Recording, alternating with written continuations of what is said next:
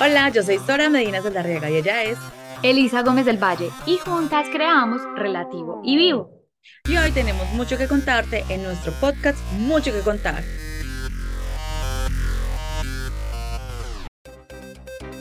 Hola, hola, ¿cómo están?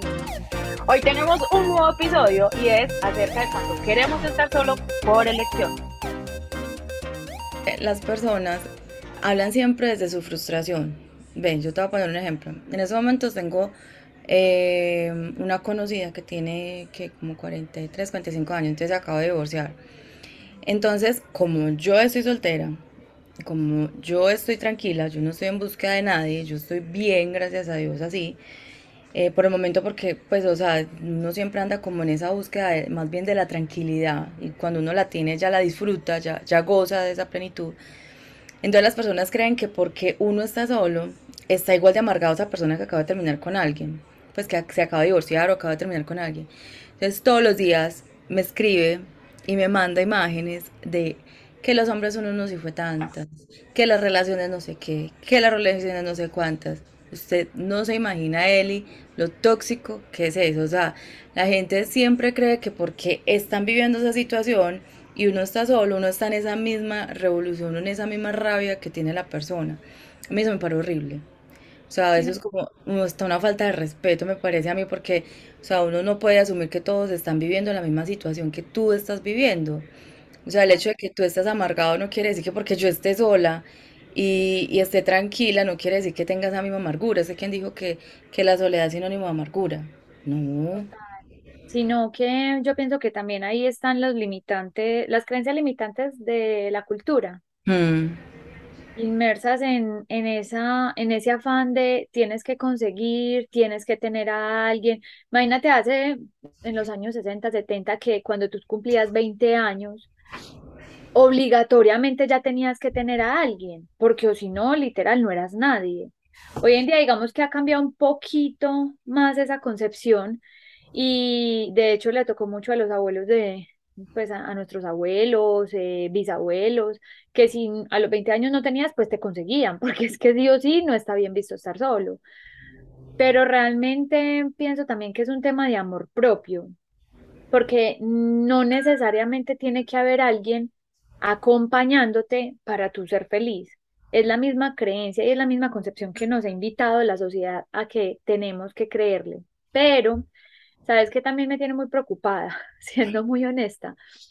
Eh, la concepción de amor hoy en día, la gente le tiene tanto miedo y tanto pánico a comprometerse. Total. Los adolescentes de hoy en día se consiguen un novio, pero a ver, es que para mí tener novio es la magnitud, lo que representa el novio. Para mí un novio es como me complementa, ¿cierto? Y si realmente con esta persona puedo construir cosas. Hay una gran diferencia entre complementar y que necesite del otro para ser y para vivir, ¿cierto? Hay una gran diferencia en eso porque, o sea, las parejas sí o sí nos complementamos los unos a los otros, ¿cierto? Pero hay otra cosa cuando, digamos, yo pongo en el otro eso que me falta. O sea, muchas veces las personas y las parejas lo van a hacer, digamos, yo soy casada, ¿cierto? Entonces yo tengo mi esposo y yo soy un poco más seria y él es un poco más divertida. Entonces como que, ay, sí, nos complementamos porque él me hace el ambiente divertido y no sé qué, bla, bla, bla. Pero entonces la otra cosa es cuando yo ya empiezo a sentir que sin el otro yo no puedo ser feliz, porque donde se me fue la diversión, entonces yo me dejo con el otro, entonces ¿dónde se fue la diversión, cierto? Entonces ahí es donde es como delicado y hay que tener como esa, esa diferencia. Entonces, realmente me tiene muy preocupada el tema del amor hoy en día porque yo pienso que todos los seres humanos nacimos para amar y para ser amados de una u otra manera, sea con la familia, sea con los amigos, sea uno mismo, que es la primera persona a la que uno debe amar, es a uno mismo. Y la relación de pareja, o sea, todo en la vida son relaciones, relación con el dinero, relación con tu profesión, relación con tu espiritualidad, tantas relaciones que hay, ¿cierto? Y todo es enfocado al amor. Pero entonces, bueno, esos adolescentes de hoy en día como que no ven la, no dimensionan la palabra noviazgo. Y, y yo digo adolescentes, parezco una viejita hablando y tengo 31 años, pero es porque realmente yo en ese sentido todavía sigo siendo muy conservadora. Yo le apuesto mucho al amor desde la intención, de realmente tener una intención, o sea, vamos a hacer novios porque hay una intención de, de, de hay que serlo, ¿cierto? De, de que nos podemos eh, complementar el uno al otro. Pero entonces, volviendo al tema que tú expresabas, pienso que definitivamente es un tema cultural. El, el que sí o sí la cultura nos exige que tengamos que tener pareja a cierta edad. O por ejemplo, que también tengamos que estar casados a cierta edad. O que, por ejemplo, tengamos que tener hijos si estamos casados. Pues, o sea, volvemos a la misma, la misma interpretación de la cultura. Pero realmente esa creencia está en ti. La verdad, yo creo que es que eso también parte mucho de, de lo que uno ve en el otro. Lo que pasa es que ahorita las redes sociales también están, se está prestando mucho a que la gente crea lo que el otro vive. Por ejemplo, muchas de las personas que tengo cerca de mí, es que eso no, es que mira cómo están de bien, mira que van aquí, mira que van allá. Y yo siempre les digo, venga, ¿qué hay de puertas para adentro? Porque es que, o sea, esas fotos, o sea, tan espectaculares, donde se dicen esos mensajes, pero cuando uno ya entra en la realidad de ellos son, son parejas que tienen que estar juntas porque sí, o sea, porque se tienen que someter, porque tienen un compromiso económico, tienen un compromiso de hijos y lo único que les interesa es aparentar. No lo estoy hablando por todas, obviamente no, porque hay unas que uno... de- Vea, te voy a ser sincera, las que yo he visto que son muy estables, muy bacanas, muy chéveres, son las que menos fotos montan. Entonces las redes sociales se ha prestado mucho como para despertar esa envidia. Yo te hablo, por ejemplo, de las, de las que más tengo cerca, pues tengo muchos adolescentes también, pues que me, que tiene pues como su inestabilidad, pues como sus cosas amorosas, pero me está impresionando más las personas eh, mayores de, de, de 30 años que se están devolviendo. O sea, es que no es que tengo que, es que no puedo estar sola, es que voy a cumplir 30, y- voy a cumplir 31 años y no tengo pareja, no tengo hijos, no tengo tal cosa. Pero entonces yo decía yo, pero es que, o sea, ¿quién dijo que es que hay una regla para uno tener uno, un- una edad para tener una pareja?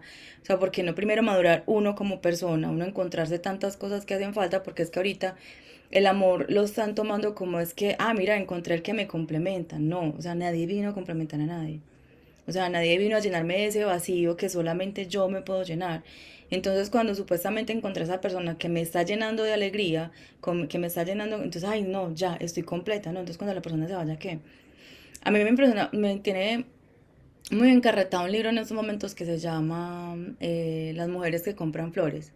Ese libro es, o sea, súper recomendable para todos, o sea, para los hombres también, pero para las mujeres espe- especialmente que, que están llegando a los 40 años. Una historia de unas mujeres que han tenido pues X cantidad de, de, de situaciones y experiencias con los hombres, pero hay una en especial que me que llama mucho la atención, es la protagonista que llegó a la edad de 40 años, vivía eh, 20 años con el marido y el marido se murió. Entonces llegó y dijo, pues, o sea, ¿cómo así te llevaste la mitad de mi vida? 20 años contigo y te me fuiste. Y ella le hace el reclamo, pues obviamente a pesar de que él está muerto, pero mire que, que todos ponemos la felicidad, la estabilidad, todo de uno en una persona. Y eso no es así, o sea, uno tiene que primero llenarse tantas cosas, tantos vacíos que uno tiene para poder decir, pues puedo estar en puedo estar tranquila con esta persona porque ella no me está llenando, solamente estamos compartiendo, pero no me está llenando de ese vacío que yo estaba buscando por tanto tiempo. Total. Entonces, por eso me impresiona ahorita las mujeres y y los hombres también que, que en vez de llegar a esa edad de los 43, 45 años, en una estabilidad emocional más tranquila, más madura, o sea, se están devolviendo. La, la persona que está tóxica conmigo, porque como te digo, piensa que porque estoy sola, o sea, estoy infeliz, pero no se da cuenta que es que al contrario, o sea, estoy sola, pero estoy contenta estoy reconociendo muchas cosas mías, o sea, es, es bacano, o sea, no hay que tenerle miedo a esa soledad que todo el mundo es, pero ¿qué voy a hacer? Y no, y usted sin novio, no sé qué, y me tiene obligada que tengo que conseguir novio, y yo, pero venía, o sea, alguien le preguntó, o sea, alguien le dijo a ella, vení, es que yo quiero un novio, no, yo no le he dicho nada a ella, La presión ella dentro de su imaginar cree que porque como ella sufre con la soledad, yo también la estoy sufriendo. Para ella es imposible creer que una persona sola pueda ser feliz. Y sí, los que me conocen en la vida real saben que yo estoy tranquila así, que soy feliz así, que no estoy desesperada buscando en uno, buscando el otro para estar tranquila. Y eso no me lo da la otra persona, eso me la, me lo doy soy yo. Ya el día de mañana cuando ya consiga esa pareja, pues bacano, porque va a ser más tranquilo, no estoy buscando que él llene eh, eh, mi- mis cosas, más fácil es complementarse el uno al otro para crecer. O sea, yo no necesito arrastrar al otro ni que él me arrastre.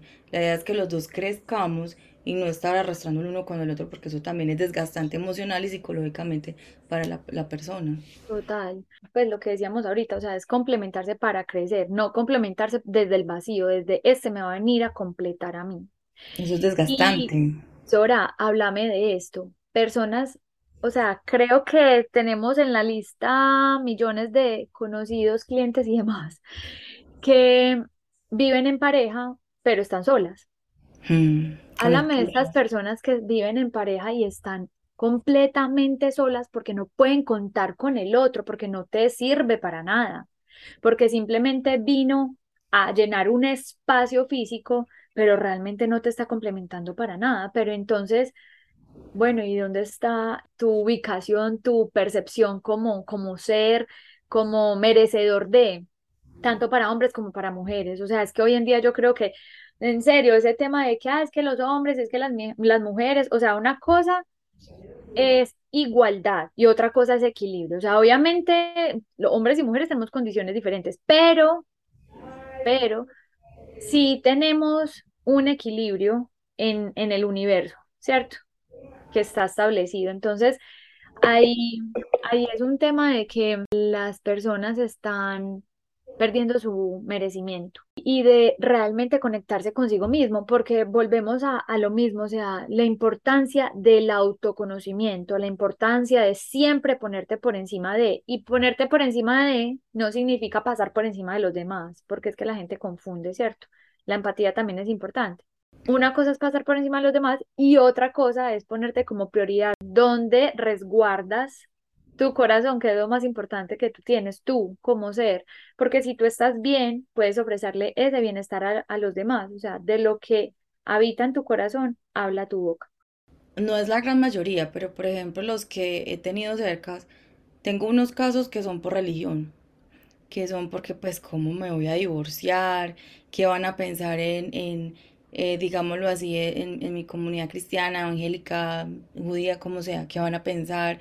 Em, entonces piensan que divorciándose o separándose se van pues como a, a perderse en el limbo, pues no sé, o sea, son un montón de creencias pues en en cuestión religiosa.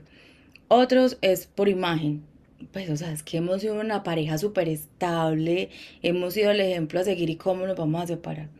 La tercera, la parte económica. Hay personas que dependen de esa persona y tienen miedo también de perder su estabilidad económica. Y la otra que he tenido, pues, habrán muchos factores, pero pues las que más tengo yo más cerca es por los hijos. Pues no, ¿cómo le va a hacer esto al niño o a la niña? Que, que entonces se le van a bajar las calificaciones, me toca aguantarme por el bebé, que me... O sea, muchas, muchos factores, pero esos son los principales. Total. Un paréntesis ahí, es mejor construir y apoyar y educar a tu hijo desde una relación a distancia sana Mm, que desde una familia conflictiva. Puedes proseguir. Otro factor son los apegos, eso sí, sí me pero es que entonces, ¿cómo voy a hacer?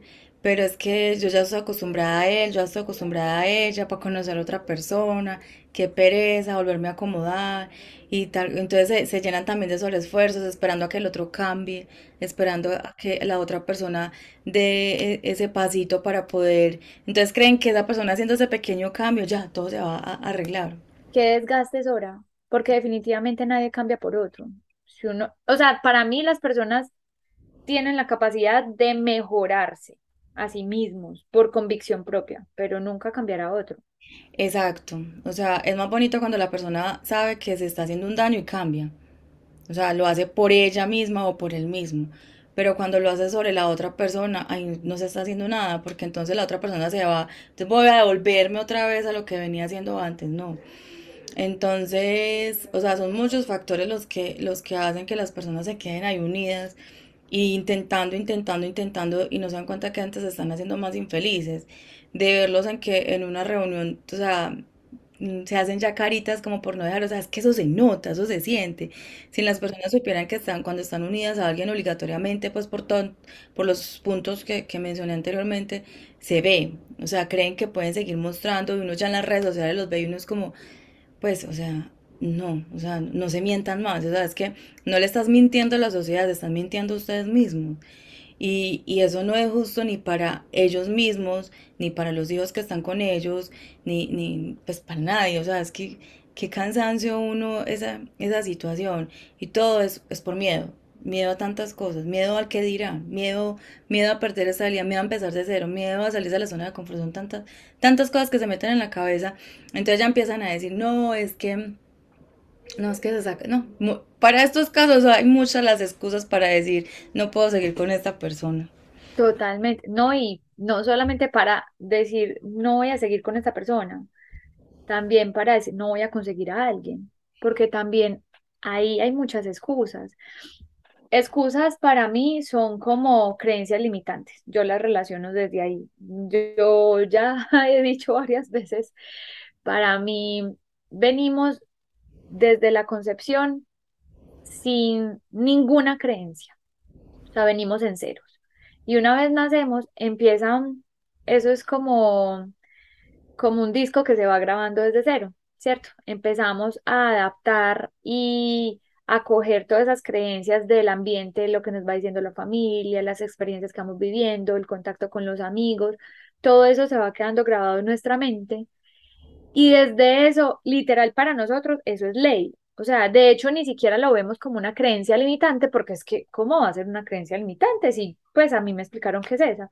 Por ejemplo, el famoso dicho, es que todos los hombres son iguales. o sea, literal, es una creencia limitante, porque, pues, no todos los hombres son iguales. He escuchado hombres que dicen lo contrario, todas las mujeres son iguales o las mujeres solamente vienen por plata. Y no, no todas somos iguales. Entonces, miren que son creencias limitantes que sin querer queriendo en el ambiente se van metiendo por ahí y sin querer queriendo también van formando nuestra experiencia de vida. Otra cosa muy común y es que cuando hay un grupito de, de muchas parejas y hay una sola soltera, ¿qué es lo que hacen? Ve, mira, vos tan bonita, tan de todo, te voy a presentar a este, te voy a presentar a aquel, te voy a presentar a tal. Entonces, la persona se siente como obligada a tener que conocer tantas personas porque es que, mira, estoy en un grupo donde todos son parejas y me quieren embutir a otra persona. Hablo de embutir porque es que es, es literal, o sea, mira, es que no te puedes quedar sola porque es que todos tenemos pareja, todos estamos en una relación, tú también tienes que estar. Entonces son como, eh, le hacen esa parte de bullying en una reunión y le dicen, vea, es que usted tiene que salir, es que usted tal cosa, es que usted tal otra, o sea, si las personas supieran eso tan incómodo para la persona que está escuchando eso, o sea, porque eso es una falta de respeto, porque los que se me han acercado a mí, porque también lo he visto en hombres, que es muy poco, pero sí, sí, sí, sí me ha tocado, los que se me acercan, o sea, ustedes supieran el, el nivel de, de complejo que eso les genera, porque es que se sienten obligados a, a, estar con cualquier persona solamente por cumplir el protocolo de tener una pareja entre mis amigos, pues para poder tener pareja entre mis amigos. O sea, eso les genera como, como entonces me tengo que meter con cualquier persona pues para que mis amigos me acepten y me dejen en paz de que quiero estar sola o, o no quiero estar con esa persona, sino que estoy esperando a otra y le meten el factor edad. Es que ya estás sobre los 40, es que ya estás sobre los 30, es que estás quedadita. Y es muy charro, es muy chistoso, porque los que le dicen eso, pasó en un caso que sí, que tenía, porque ella tenía, no recuerdo cuánto, pero como 34 o algo así. Y las personas que le estaban diciendo eso empezaron pues, a hacerle bullying y todo lo demás. Y al año, como dos parejas se divorciaron. Entonces yo decía antes, o sea, ¿para qué la acosan tanto? ¿Para qué la atormentan tanto?